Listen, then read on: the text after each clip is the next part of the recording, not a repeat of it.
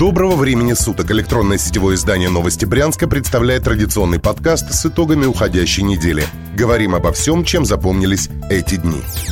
На этой неделе Брянская область подводила итоги выборов. Цифры голосования с неохотой появлялись на сайте областного избиркома, меняясь на десятые доли процента то в одну, то в другую сторону. Но к концу недели все стало понятно и уже официально был озвучен новый состав депутатов областной думы и городского совета Брянска.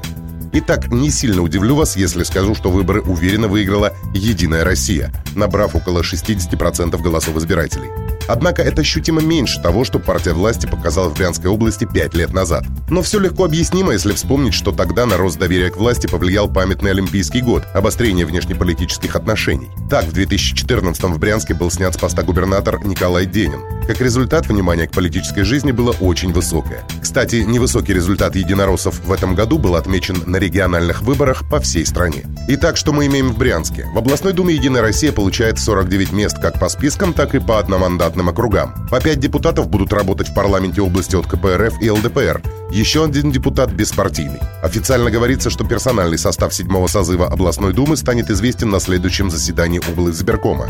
Однако некоторые фамилии уже названы. В числе депутатов оказались хорошо известные в Брянске Сергей Антошин, Сергей Чесалин, Игорь Алехин, Анатолий Бугаев, Михаил Иванов, Василий Евсеев, Александр Гавричков и другие. Новичками областного парламента стали главврач первой больницы Константин Воронцов, ректор БГУ Андрей Антюхов, директор мясокомбината Мухтар Бадрханов, сын известного агрария Александр Жутенков, справедливо рос Сергей Курденко, молодой директор компании «Мелькруп» Роман Мимонов, руководитель областной юнармии Александр Постоялко и другие.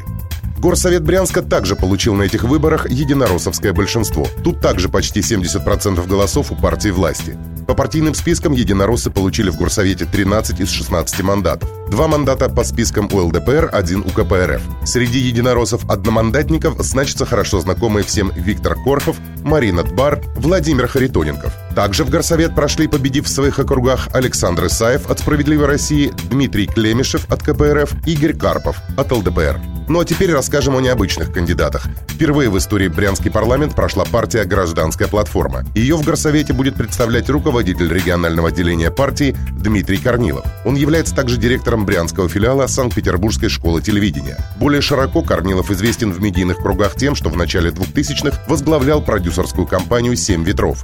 Еще одна кандидатка дорогу в царство брянской политики проложила грудью.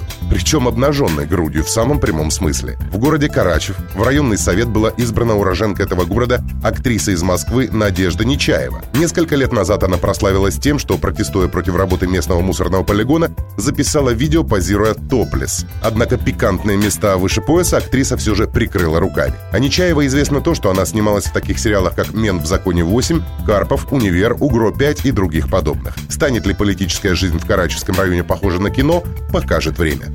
Рассказ о выборах занял почти все время, что мы традиционно отводим для нашего подкаста. Об остальных новостях расскажем коротко.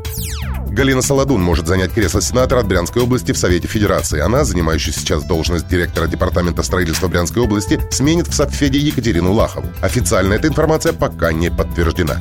Авиакомпания «Руслайн» продлила рейсы из Брянска в Симферополь на всю зиму. На Крымский полуостров можно будет летать все среды и воскресенья октября.